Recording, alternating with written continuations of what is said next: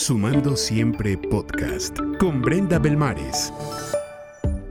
Hola, ¿qué tal? Bienvenidas y bienvenidos todos a Sumando Siempre. Estoy encantada de estar hoy aquí con ustedes porque tengo a un invitado de súper lujo con quien voy a poder tener la dicha de platicar el día de hoy sobre conexiones y muchas cosas más.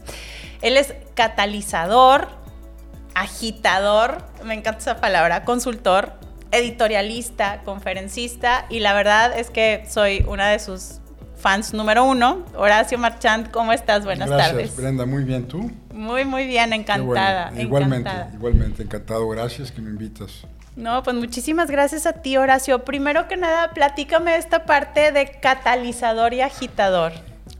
Bueno, eh, este, digamos que me gusta agitar las cosas y las aguas y me gusta hablar de cosas que la gente normalmente no habla porque mi perspectiva siempre ha sido un poquito como de niño chiquito, inocente, travieso y como soy consultor y gracias a Dios me ha ido bien precisamente por eso, como que me gusta apuntar a los elefantes que están en la habitación y que la gente normalmente no quiere hablar de ellos. O sea, me encanta eso, me encantan las ideas nuevas, me encantan las perspectivas frescas y me gusta ser rebelde. Me encanta, me encanta eso. Y ahora, en, esta forma de ser tan particular tuya y tan rebelde como bien dices, me imagino que a lo largo de tu trayectoria como consultor, como profesionista, te habrás topado con diferentes situaciones en las que, pues a lo mejor una de dos, o la gente te, te saca de base porque no es normal, o tú logras sacudir a la gente por, por alguna situación o, o por tu forma para, para hacer las cosas de una forma diferente. ¿Hay alguna en particular que, que nos quieras compartir de, de, cómo pudiste conectar con gente a lo mejor de una forma no tradicional? Bueno, creo que la primera conexión que tuve que hacer, Brenda, fue conmigo mismo. Esa es la primera y la conexión madre de todas.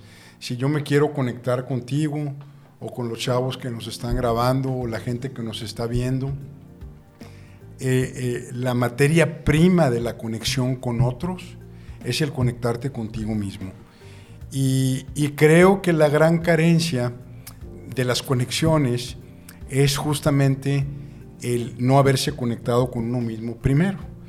Eh, no solamente hay fake news, hay fake lives, hay vidas fake, hay vidas cliché, de esas que te hablan literalmente las personas con clichés. O sea, la comunicación que tienes con esas personas son a base de frases trilladas y, les, y te dan ganas de tocarles en la cabeza y dices, oye, hay alguien allá adentro, hay alguien allá adentro.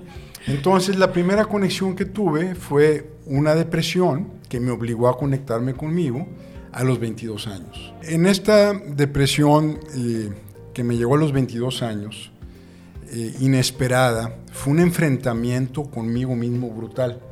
Y pienso que el reto más grande de la vida es enfrentarse con uno mismo. Eh, y empezó una fase de autoconocimiento. Yo iba en una trayectoria inconsciente, condicionada, donde hacía todo lo que tenía que hacer para ser normal. El que, deber ser. El deber ser, que ya me di cuenta que soy bastante anormal en el sentido de frecuencia. Y ya me acepto, ¿verdad? Pero eh, esa depresión fue profunda, fue aguda, me dejó en cama un año, me puse a leer como loco, terapia, y ahí me conecté primero que nada conmigo. Y a raíz de, de mi reclamo a la vida fake, que mucha gente tenemos este, en un grado o en otro, en una edad o en otra, en esa medida yo empecé un camino que en aquel entonces no había realizado o articulado, uh -huh. pero de cero tolerancia al bullshit. O sea, no aguanto okay. el bullshit. es cuando lo tengo que aguantar por educación, lo hago, o por negocios, pero soy cero tolerancia. Me han corrido de dos trabajos este, antes. Este, papá le di muchos, mucho problemas a papá en los negocios. Finalmente ya no trabajé en los negocios familiares, le regresé las acciones. Este, y realmente, pues fue una un acto de decir yo prefiero seguir el camino de lo que yo considero la autenticidad. Y en esa conexión contigo mismo, la gente entonces percibe autenticidad. Sí. Eh, le caes gordo o no, pero percibe autenticidad. Ah, claro. Entonces, esos, yo siento que en esta etapa, en todas, y, a través del tiempo, eso se respeta. La autenticidad, tú ves cuando alguien canta, cuando alguien canta de corazón, cuando alguien lee poesía de corazón, la autenticidad tiene un pool eh, donde no hace falta que busques conexiones, porque la autenticidad por sí sola las genera. Con respecto a esto que estás diciendo, dos preguntas. ¿Cuál consideras tú que es tu propósito después de este autoconocimiento y demás? Y por otro lado, la parte de autenticidad, ¿tú crees que vibramos y atraemos según cómo vibramos o qué opinas con respecto a eso? Bueno, voy a empezar con la segunda parte de tu pregunta. Pues bueno, todo es vibración, está comprobado ya. Primero fueron los místicos, los chamanes, los metafísicos, las corrientes orientales y recientemente la física cuántica despierta a esto, eh, desde Nikola Tesla, que decía que todo es vibración, frecuencia y ritmo, y definitivamente que ya estamos hablando de ciencia. Hay vibración. Eh, entonces, y hay frecuencias. Eh, hay, un psiquiatra médico, en paz descanse, David Hawkins, donde inventó un mecanismo que mide frecuencias. Las frecuencias bajas son las de la culpa, el miedo, el odio, la envidia. Las altas, o oh sorpresa, son amor, empatía, eh, altruismo eh, y demás. Entonces, definitivamente que todo vibración, vibración eh, antes visto como algo metafísico, ya ahora avalado por la ciencia. Y siento, a diferencia de la física tradicional, donde los opuestos se atraen, magnetismo, polaridades, la, de Newton, en esta física cuántica, lo similar es lo que se atrae. Entonces, eh, tu intención, tu pensamiento, y tu grado de conexión contigo mismo vibras diferente a alguien que está viviendo la vida fake, que quiere pertenecer a base de sacrificar su ser. Esa es la segunda parte de tu pregunta. Y, por eso muchas veces como que, como que, uy, como que no te cae bien, como que no cuadras, como que, híjole, no te soporto y así. Sí, bueno, también hay mucho, si es una insoportabilidad endemoniada, seguramente estamos ante una proyección. O sea, estás viendo en esa persona cosas tuyas que a ti no te gustan. Si simplemente es un repel, pero no te obsesiona, ni te compulsiona, ni lo odias, es bueno, pues vibramos diferentes. Pero ojo, no porque vibramos diferentes quiere decir que esté mal o bien. Esa persona que está vibrando diferente, a lo mejor está en una etapa diferente a la tuya pero esa persona también está pasando por un camino. Y también tenemos que simpatizar con esa persona de que está haciendo su propio camino, su propia trayectoria. Y, perdón, y que a veces también pasa que de pronto en X momento de la vida te topas, te topas con esta persona y dices, eh, pues me da lo mismo, ¿no? Y, y, al paso del tiempo te vuelves a topar con ella y es como, oye, qué bien me caes y, qué padre platicamos y cómo no éramos amigos antes o no, o sea, también esto pasa, ¿no? Que llega un punto donde eh, llega este punto como de intersección. Pues sí, y es que nada es, nada es estático. Si tú te vuelves a encontrar a esa persona, pues a lo mejor tú también cambiaste. Claro. Y a lo mejor él no, o ella no. Pero por el hecho de que tú cambiaste, conectas. Ya pero sí hay que ser muy respetuosos de los procesos de todos. Todos hacemos lo mejor que podemos y todos traemos nuestras heridas interiores. Claro. Eh, el, dolor es personal, subjetivo y, creo que hay que ser respetuosos, ¿no? Claro, claro. Y respecto al propósito, pues no, no lo tengo claro, Brenda. Este, eh, ya soy sesentón, este, pero ya no me angustio. Eh, lo que sí me queda claro es que lo entiendo cada vez más y siento que el propósito, el destino, inclusive la vocación, ¿eh? yo batallé mucho con temas vocacionales, estudié muchísimas cosas, digo, me acabé finalmente graduando de una y luego hice una maestría y luego hice un doctorado, pero anduve a nivel carrera probando cosas muy extrañas desde arquitectura hasta psicología, ¿no? Pero, y, leyes, y, finalmente administración y mercadotecnia. Pero lo que sí me queda claro es que tú entiendes la vida hacia atrás, en retrospectiva. Los puntos los conectas más fácilmente. Entonces, no es necesario saberlo. Lo que, lo que es conveniente es que lo que hagas eh, te satisfaga y hagas por los demás simultáneamente. Entonces el camino se va construyendo. El propósito es un tema muy abstracto que pues, le tengo mucho respeto, pero auténticamente, pues no sé, aquí estoy. Ok, ok. Y ahora, Horacio, platícanos cómo, cómo generas tú conexiones. Si tú quieres llegar a una persona, ¿cómo le haces? O, o tienes algún proceso o simple y sencillamente fluye? ¿Qué es lo que pasa? Nunca me he preocupado por hacer conexiones. Ok. Eh, siento que la conexión auténtica es, es un proceso natural. Eh, y vi un video tuyo que subiste recién, no sé, no sé cuándo lo subiste, okay. pero me gustó mucho algo que dijiste, Brenda.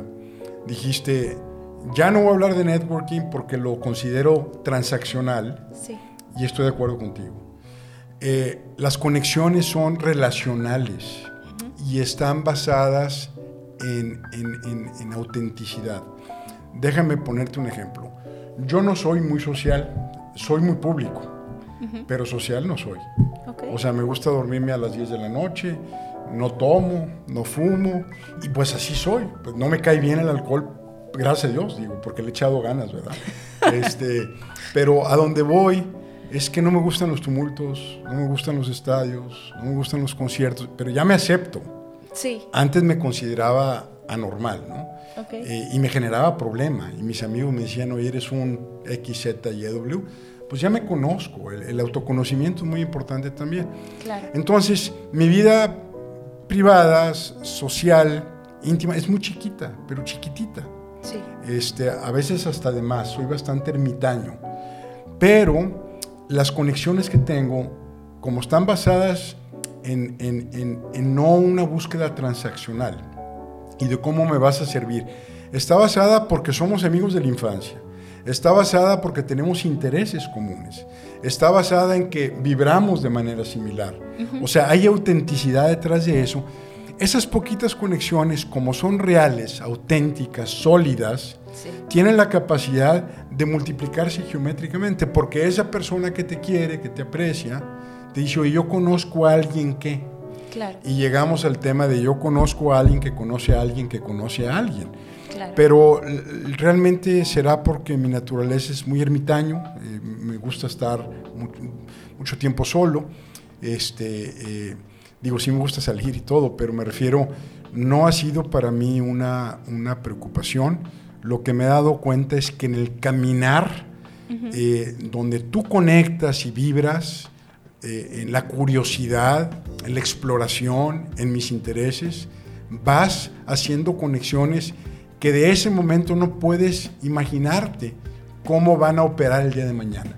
Sí. Por ejemplo, yo estoy aquí contigo porque me caes bien, porque veo tu trabajo, Gracias. porque lo haces de corazón, se te ve Gracias. el interés de ayudar a otros. Gracias. Y aquí estamos, nada más.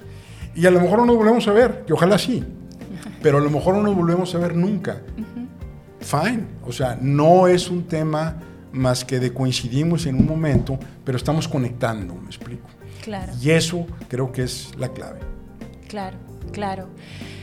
A mí lo que, fíjate que, y, y gracias por, por, mencionarlo, me preocupa hasta cierto punto, que siento que la gente está esperando como este paso uno, paso dos, paso tres, como la formulita mágica para, para hacer un buen networking, sigue los siguientes pasos, paso uno, no sé qué, paso, o sea, creo que, ¿por qué y, y, ayúdame a entender esto. ¿Por qué crees tú que la gente está como tan sistematizada últimamente. Como que no, no sé si a lo mejor es algo que estoy viendo yo o a lo mejor es algo, digo, que, que, pudieras observar tú también. Eh, siento que de pronto la gente quiere la fórmula para hacer esto, los pasos para hacer lo otro. Y cuando bien dices, yo sí creo que las conexiones se generan de manera auténtica cuando somos vulnerables, cuando compartimos, cuando pues, conectamos de una u otra forma. Y, creo que a la gente le cuesta mucho más trabajo entender eso, que para mí es mucho más sencillo, a, entender un paso uno, paso dos, paso tres. Pues mira, es la, es la era del inmediatismo, ¿verdad? este, tenemos pastillas para levantarnos, para dormir, para la digestión, para energía, para relajarnos, para tener elecciones, para estar cachondos, para dejar de estar cachondos. O sea, hay pastillas para todo. Y es una cosa como la cultura pastilla. Este, eh, y, este inmediatismo que se ha precipitado con la era digital nos ha hecho eh, pues que perdamos de vista que las cosas valiosas se construyen con el tiempo. Eh, entiendo los siete pasos para, los, lo entiendo, pero, pero voy a abonarle a esos pasos, pero lo voy a confundir si me permites. Ahí te va. El primer paso es conócete a ti mismo. Pues ese está bien bravo. ¿Cuándo dejas de conocerte? Nunca. Pues nunca, ¿verdad? A ver, conócete a ti mismo. Ese es un proceso largo. Lo otro, no tengas una vida fake. No fake life. ¿Verdad? Este, el tercero, persigue tus propios intereses, gustos, curiosidades y busca primero ser que pertenecer. ¿Cuándo se acaba eso? Pues es un proceso de, vida, ¿no? Este, modera tu ego. Ahí está otro proceso por vida. Entonces, realmente, eh, la gente queremos soluciones rápidas, queremos pastillas, queremos inmediatismo, le picamos aquí y llegamos en tres clics a lo que sea, pero nada se construye realmente, ¿no? Entonces, yo pienso que el camino de, preservarte con tu conexión hacia ti mismo, ese es el camino de tener las conexiones. Haz de cuenta como que todo empieza ahí, en, la conexión contigo mismo. Y entonces ahí vas vibrando en ese camino y solito se va a dar la cosa. Es una cosa natural. Obviamente también, Brenda, déjame ahora hablar, si me permites, del lado pragmático, de negocios, ¿verdad? Bueno, yo le regreso las acciones a papá, le digo, ya no quiero trabajar contigo, se enoja obviamente, digo, era un negocio modesto, pero finalmente era un negocio que papá puso con mucho trabajo. Y me dijo, te voy a desheredar a la fregada, que te vaya bien, está bien, ¿sí? Pero tenía tres hijos chiquitos, entonces ¿cómo le hago?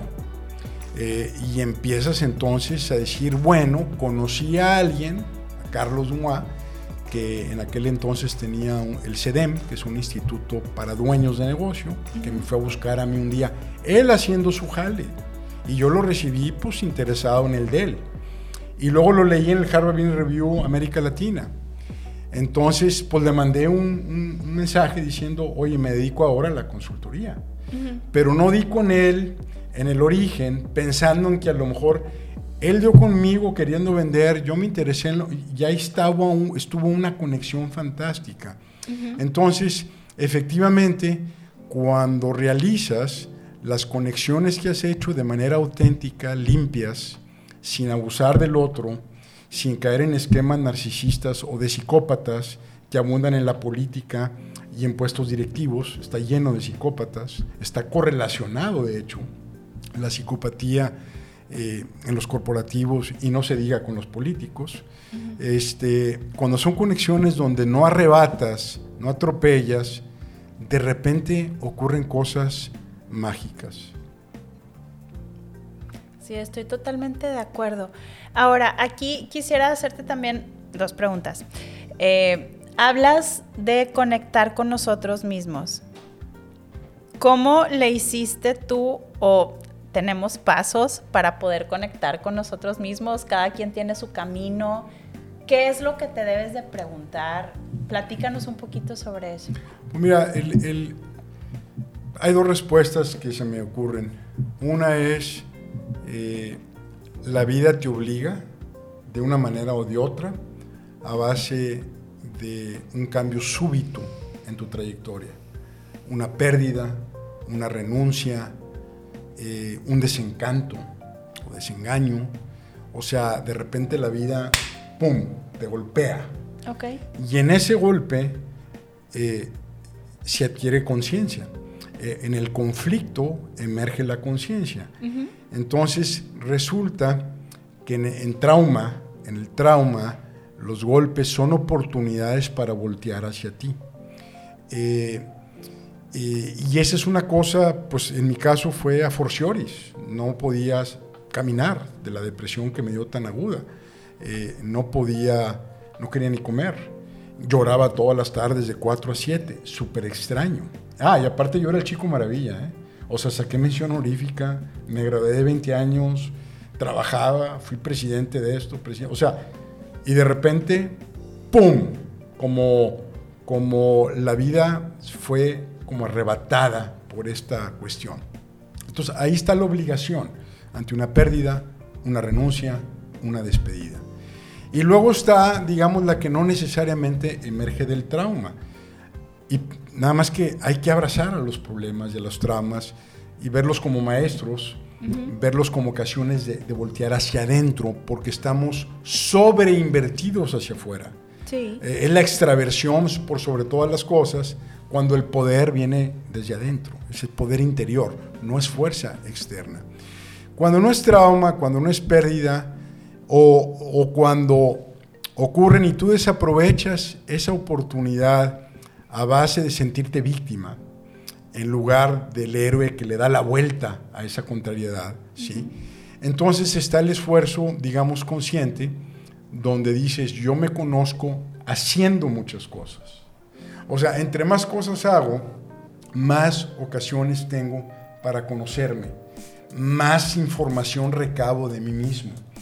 Eh, y, por eso, pues a los jóvenes que nos escuchan, este, les digo, pues hagan muchas cosas, pero muchísimas, porque así se van a conocer. Eh, a la vida al final hay que llegar llenos de cicatrices, todos golpeados, bien vivida la vida, la suela del zapato ya a punto de ser agujerada, así hay que llegar y en esa intensidad donde la vida te da golpes, caricias, reconocimientos, te reprueba y a base de hacer muchas cosas, de interactuar con mucha gente, de recibir retroalimentación, tú te vas conociendo. Y también está el esfuerzo consciente, que ese pudiera ser el tercero, decir, bueno, pues voy a, tener relaciones íntimas con amistades o con personas eh, románticas o, familiares, este, o voy de plano eh, a, recabar información de mis jefes, de mis colegas, de mis subordinados y, ¿por qué no? En un momento dado buscar ayuda, terapia, este, coaches, o sea, hay muchas formas de conocernos, pero el poder verdadero, y bueno, es a propósito de mi libro que estoy por publicar ya, se llama Poder Personal, el poder viene de adentro, es un tema que viene de adentro hacia afuera. Pues ahí te avienté tres ideas. Está buenísimo, muchísimas gracias. Y en particular, en, en, tu vida profesional o personal, platícanos de esta conexión en particular, que en algún momento de la vida te, te dio este punto de inflexión. Bueno, pues mira, eh, tengo una, una conexión, imagínate 22 años, incomprensible una, una depresión. O sea, no, no, Llegó un psiquiatra y este psiquiatra, aparte de que iba en la mañana y en la tarde, todos los días, o sea, yo como, como vorazmente devorando todo ese mundo eh, eh, tan grande que existe de la humanidad, toda la, toda la belleza de la complejidad humana, y no una carrera en administración de empresas donde te enseñan cargo, abono, programación lineal, pero no te enseña nada de la vida. O sea, realmente vivimos en un mundo unidimensional que nos hace especialistas hasta la muerte. O sea, realmente nos desconecta de nosotros mismos y nos ve como un insumo en un sistema de producción donde cuando llegas a cierta edad simplemente te vota. Entonces la conexión que tuve con este hombre fue maravillosa y él me lleva un libro. Y al día siguiente se lo regreso y le dije, ya lo leí. Leo muy rápido, digo, no, no, pues nomás me tocó la fortuna de leer rápido. le dije, dame otro, dame otro, dame otro. Entonces, por ejemplo, fue una conexión. Te hablé hace rato de Carlos que fue a venderme su maestría. Bueno, él le mandé, cuando renuncié, andaba apurado para sacar a mis hijos, este, pues no me contesta. Pero cuatro años después me dice, tengo un cliente en Sonora que trae esta bronca de un negocio. Y bueno, ahí fue un parteaguas, ¿no? Un parteaguas también, a los 29 años, este, antes de, de lo de Carlos, puse un negocio de importación eh, le pegué, el burro toca la flauta, le pegué en seco eh, y mi conexión fue con el presidente de la compañía. Llegó a Monterrey a ver, le mandé mi business plan pidiendo la distribución este, y me dice, ¿juegas tenis? Digo, sí. ¿Juegas golf? Digo, sí. Y entonces se quedó tres días. Hablamos de negocios en el aeropuerto cuando él iba de regreso. Entonces son cosas medias misteriosas, pero todos los puntos de inflexión, todas las cosas buenas de mi vida necesariamente han estado conectadas a una serendipia, a una carambola de cuatro bandas, a relaciones insospechadas. Ojo, que no las inicié basadas en un interés, ni pensando que el día de mañana me pudieran servir. No es transaccional. Es basado en autenticidad, en mi opinión. ¿Y hay alguna conexión ahorita que, que hablabas sobre esto? Y, lo pregunto porque me ha pasado, que de pronto nos decías, ¿no? Eh, este chavo Carlos, no supe de él por cuatro años y después este gran negocio. ¿Hay alguna otra conexión que tú hayas sido el, el que la provoque o, o, que tú hayas sido el, el, que la impulse de alguna u otra forma a lo largo del tiempo con, con alguna compañía, con algún amigo de trabajo, etcétera? Pues mira, la distribución, eh, tenía 29 años. El primer año vendí un millón de dólares. El segundo año, dos. El tercer año, tres. El burro tocó la flauta, ¿verdad? Era un negocio de un producto de importación que no había en México pido la distribución para América Latina, pero yo veo la marca del producto, veo que su base está en San Francisco, agarro un avión y pido hablar con el presidente de la compañía en un teléfono público. No había celulares en aquel entonces. Yo llegué a San Francisco, me metía ahí a la cabina telefónica, veo el teléfono de la compañía y pido hablar con el presidente de la compañía. De plano. 29 años, así como te estoy diciendo. Bien inocente, bien güey, pero con unos huevotes, ¿verdad?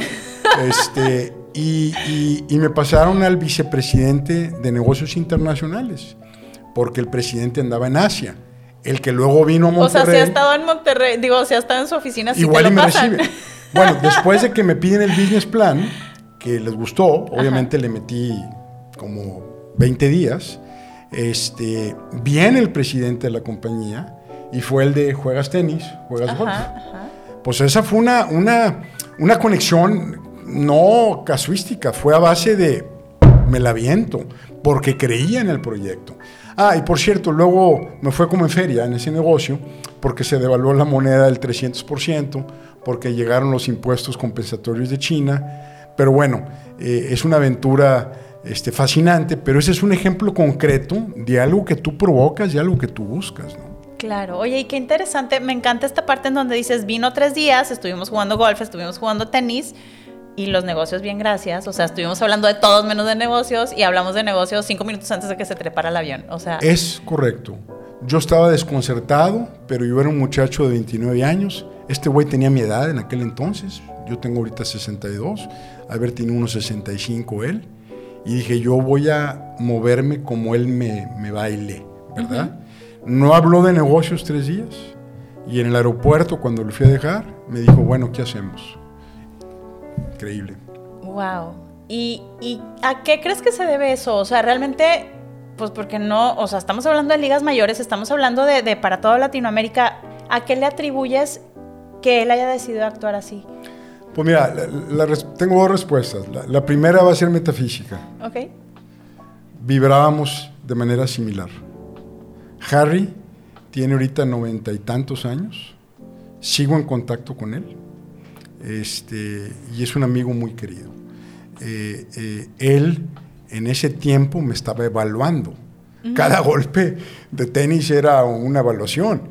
Eh, no sabía si ganarle o no ganarle.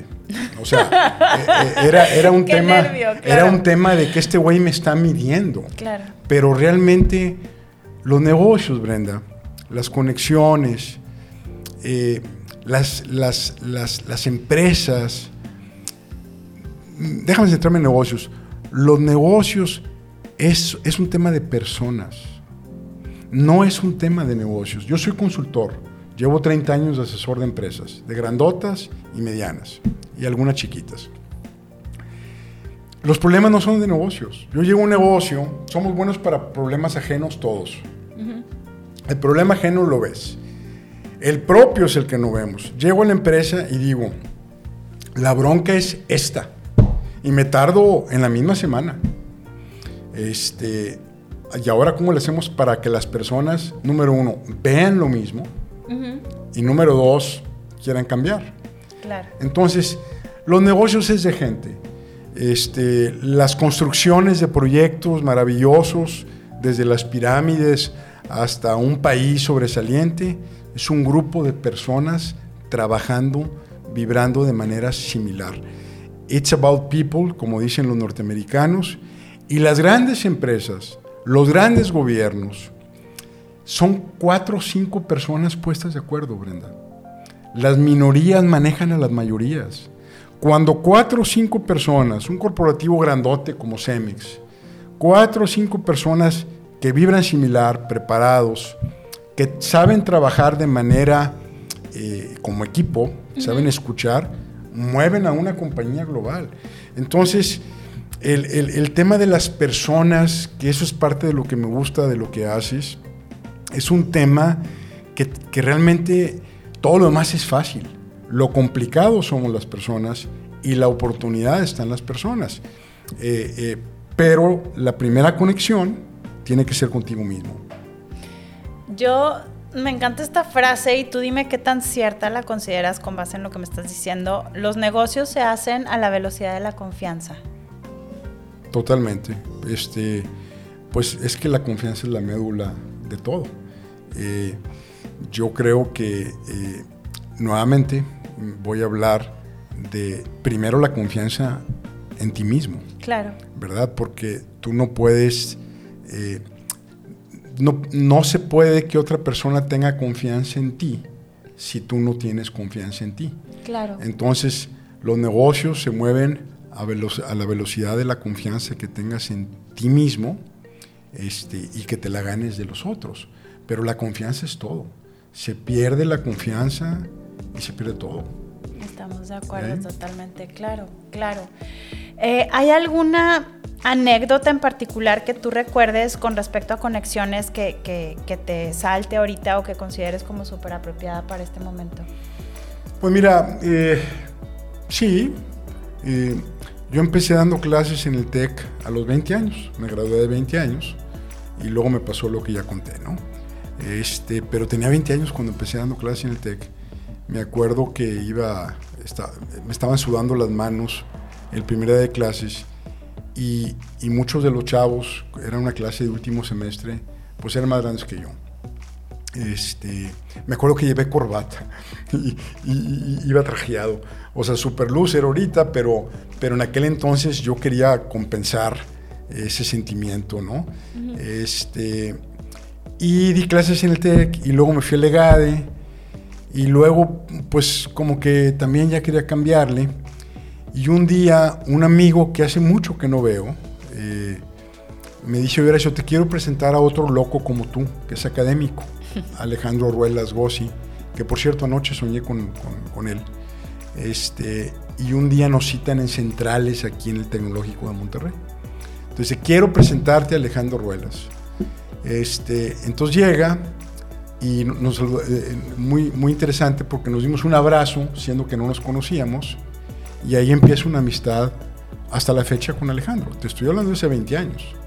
Bueno, Alejandro hace un doctorado en estrategia en Chapel Hill, en North Carolina, y de repente un día me da invita a dar clases a Miami, eh, en bloques de semana, a maestría, versión ejecutiva. Y, y bueno, estuve 11 años yendo, gracias a Alejandro, a Miami, a Barcelona, a Madrid, a Lima, Bogotá, este, Cali, y le puedo seguir, ¿no? Entonces fue una conexión muy rara, muy random, y efectivamente está loco, mi amigo este, eh, de remate, más que yo, eh, eh, pero inmediatamente nos conectamos. Y aparte nos gusta mucho pelearnos con temas de estrategia, porque él trae una filosofía y otra, pero nos disfrutamos mucho. Entonces, pues es una conexión random donde al otro amigo ya no lo veo, y con Alejandro conectamos en esto muy bien, ¿no? Pero, pero las relaciones eh, necesitamos diferentes relaciones para toda la diversidad que tenemos como personas. Somos multidimensionales. Entonces, eh, eso de esperar que una persona nos reúna todos los requisitos que tenemos como, pues está difícil, ¿no? Entonces, este, ese es un ejemplo. Está buenísimo. Hace rato estaba platicando, bueno, en el podcast anterior platicaba sobre la inteligencia colectiva. Platícanos tu punto de vista con respecto a la inteligencia colectiva. ¿Qué, qué puntos le ves a favor? Eh, ¿Por qué es tan relevante? Etcétera. Bueno, mira, ahí hay varios niveles. Este, están los campos mórficos que, de Rupert Sheldrake, eh, que es un biólogo eh, físico que fue muy controversial su teoría. Pero haz de cuenta que Jung, Carl Jung, hablaba del inconsciente colectivo. El inconsciente colectivo, déjame ver, Freud, a ver si lo puedo resumir. Freud hablaba del inconsciente personal, o sea, de, tu subconsciente que no tienes acceso, que, se forma eh, sobre todo en tu niñez, y se genera el ego y traes en, caes en ceguera, mecanismos de defensa. Mi tesis doctoral fue sobre toma de decisiones y ceguera, justamente. Entonces, Freud hace la teoría del inconsciente personal. Jung hace la teoría del inconsciente colectivo. Le dice a Freud, sí, hay un inconsciente personal, pero también hay un colectivo. Eh, y Sheldrake dice, si hay un inconsciente colectivo, pero no solamente aplica a seres humanos, aplica a animales, a plantas y a todas las entidades biológicas. Eh, la teoría de Sheldrake es que el campo hacia la entidad eh, y no solamente la entidad produce el campo. Entonces es eh, Sheldrake, eh, junto, con Jung, es como de repente empieza a ver desarrollos similares en diferentes partes del mundo, a pesar de que no tienen contacto entre ellos. Por ejemplo, la, la, rueda, este, o por ejemplo las pirámides, o por ejemplo los mitos, el mito del diluvio universal, que chistoso, pues empieza en Mesopotamia y luego se replica, pero cómo es que de repente eh, los simios en diferentes partes de África aprenden a usar una herramienta de manera simultánea, entonces dice Sheldrake, es el campo mórfico. Jung diría es el inconsciente colectivo, pero ahora de los animales y seres biológicos. Entonces regreso ya al tema, aterrizando, regresando a la Tierra, regreso al tema del, conocimiento, ¿cómo dijiste? Del, la, inteligencia colectiva. Bueno, eh, ¿hay inteligencia colectiva? ¿Hay algún libro que habla de, cómo cuando se trata de estimar ciertas cosas, entre más gente, más le pegan? Pero también hay estupidez colectiva. Eh, eh, y es abundante aparte, ¿verdad? Este, digo, creo que es más peligrosa la estupidez colectiva que el beneficio que la inteligencia colectiva nos puede traer. Yo creo que los creativos y los genios andan solos y, los montoneros y, los, y la plebe anda junta. O sea, los reactivos andan en manada, armando desmadre y se mueven como si fueran una sola entidad. O sea, te captura, la, psicología de masas te captura, el fanatismo.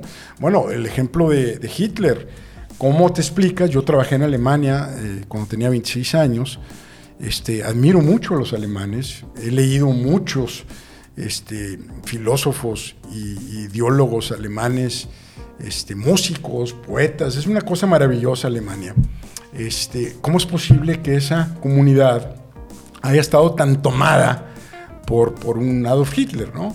Entonces, eh, para cerrar el punto, eh, yo creo que, te digo que la estupidez colectiva es más influyente o más impactante que la inteligencia colectiva, porque creo que eh, la creatividad y, la invención viene de estos procesos individuales que luego se pueden colectivizar. Pero definitivamente que eh, no podemos hacerlo solos eh, y, los grandes inventos siempre están construidos sobre inventos anteriores. ¿no? Hay una, hay una película maravillosa eh, de fenómenos paranormales eh, que está en, no sé si en Netflix, pero en la Universidad de Princeton hay un científico que mide las vibraciones de las personas en diferentes puntos del planeta. Entonces ocurre, ocurrió algo fantástico y lo explica el catedrático de Princeton. Princeton fue donde, por cierto, aterrizó Einstein cuando lo sacan, lo expulsan de allá de Europa, para que veas, digo, Princeton es Princeton, ¿no? Entonces el hombre este dice, yo no puedo explicar por qué dos horas antes de que las torres gemelas cayeran, antes de que el avión estrellara en las torres gemelas, se alteró de manera dramática eh, este sensor de vibración de conciencia. No lo puedo explicar. Entonces, a ese nivel, si nos vamos por el lado de la conciencia, ya no por el lado de la inteligencia, este, creo que hay mucho por descubrir todavía. Eh, eh, y creo que eh, pues si vibramos igual, como hay algunos movimientos mundiales donde meditan a la misma hora, con una misma idea, y ya se ha medido científicamente que impactan en, en, el colectivo, ¿no? Entonces creo que hay mucho por, por descubrir ahí y creo que el reto principal es quitarnos la estupidez colectiva. muy bien, muy bien. Ahora, para cerrar, me gustaría, yo sé que lees muchísimo y que te encanta la lectura. ¿Nos pudieras recomendar un par de libros con respecto a conexiones, networking, eh, algo por el estilo? Pues es que voy a regresar al principio. O sea, te voy a recomendar libros de autoconocimiento primero este, de la conexión contigo mismo primero. Entonces, eh, un libro básico, Brenda, eh, que lo compras en farmacias, en Sanborns, este, es el libro de Wayne Dyer, de tus zonas erróneas. este, año tras año tras año se edita, se Es un libro maravilloso, es como una introducción a a todo lo que no estudiamos. A todo lo que no nos enseñan. Este, ese es uno.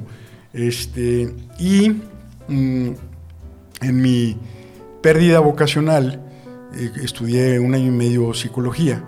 Este, hay un libro que se me Introducción a la Psicología, eh, que, realmente los, los, autores se me escapan, pero cualquiera de Introducción a la Psicología eh, es una invitación hacia, hacia, hacia conectarte. Este, eh, y luego está la parte de la vibración, que me, que me encanta. Este, hay un libro que se llama El poder contra la fuerza, de David Hawkins, ya está en castellano también.